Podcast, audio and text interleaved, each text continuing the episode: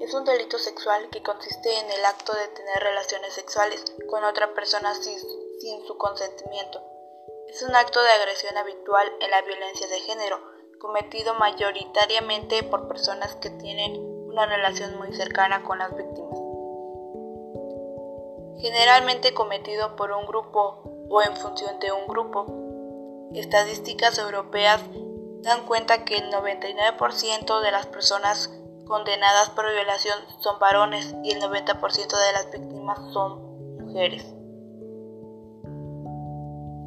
Incesto, relación sexual entre los familiares consanguíneos muy cercanos o que proceden por su nacimiento de un tronco común. Estrupo, delito que consiste en tener una relación sexual con una persona menor de edad valiéndose del engaño o de la superioridad que se tiene sobre ella.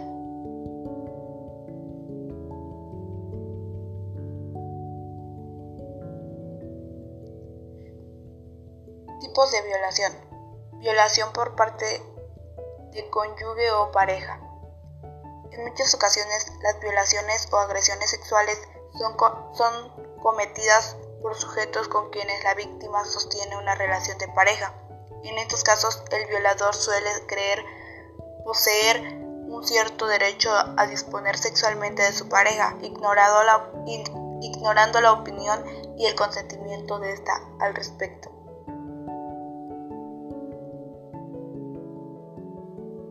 Dos, Agresión sexual a individuos con alteraciones de conciencia.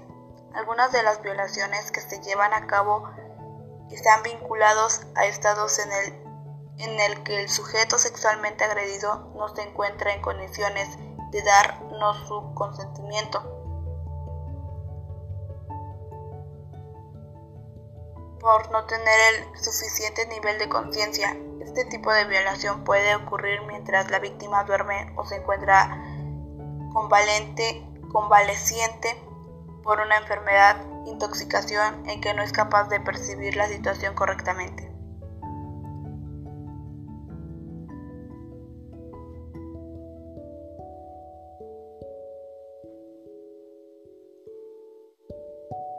Estrupo. Se denomina estrupo a la práctica de actividades sexuales entre un adulto y un menor de edad en el que este último da su consentimiento a la consumación del acto debido a la, a la seducción y manipulación llevada a cabo por el mayor de edad.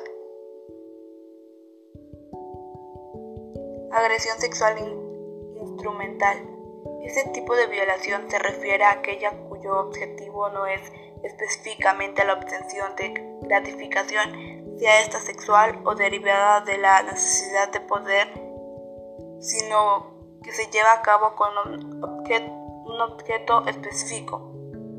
Ejemplos de ello son la obtención de un beneficio económico, agresión sexual como delito de odio. En ocasiones se emplea la violación como método de ataque o humillación hacia una persona perteneciente a un colectivo concreto.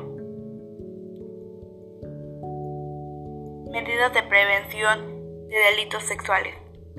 Si por alguna razón tienes que salir muy temprano, ya sea de tu hogar o de tu lugar de trabajo, o bien transitas por las calles o a altas horas de la noche, procura conducirte por lugares iluminados al, abordar un medio de transporte público, verifica que vayan más pasajeros. Nunca pidas ni des aventón a gente extraña. Y evita transitar por lugares donde se realicen construcciones. Trata de mantener una actitud reservada con personas que hayas conocido y muy recientemente antes de aceptar cualquier invitación piénsalo más de dos veces. Hazte acompañar de alguien cuando vayas a los baños de servicio público. Pide ayuda en caso de que alguien te moleste o, te o trate de seguirte.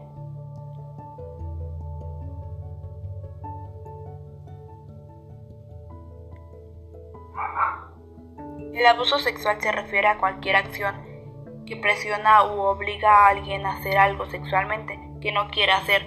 También puede referirse al comportamiento que afecta a la habilidad de la persona de controlar su actividad sexual o las circunstancias bajo las cuales ocurre la actividad sexual.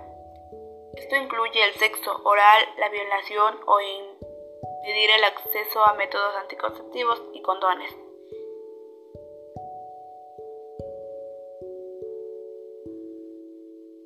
Algunos ejemplos de agresión sexual y abuso son besos o caricias no deseadas, actividad sexual brusca o violenta no deseada, violación o intento de violación, negarse a usar condones o impedir que alguien acceda a métodos anticonceptivos, impedir que alguien se proteja. ¿Qué hacer en caso de, esa situación? Si has sido apredida sexualmente antes de que nada, vete a un lugar donde estés lejos del peligro y lejos de la persona que te ha atacado. Probablemente te vas a sentir asustada, enojada y confundida, pero recuerda que el abuso no ha sido culpa de en lo absoluto. Tienes opciones. Ponerte en contacto con alguien en quien confíes. En muchas ocasiones sienten temor, culpa, enojo, vergüenza después de haber sido agredida sexualmente. Tener una persona que te apoye mientras lidias con estas emociones puede representar una gran diferencia.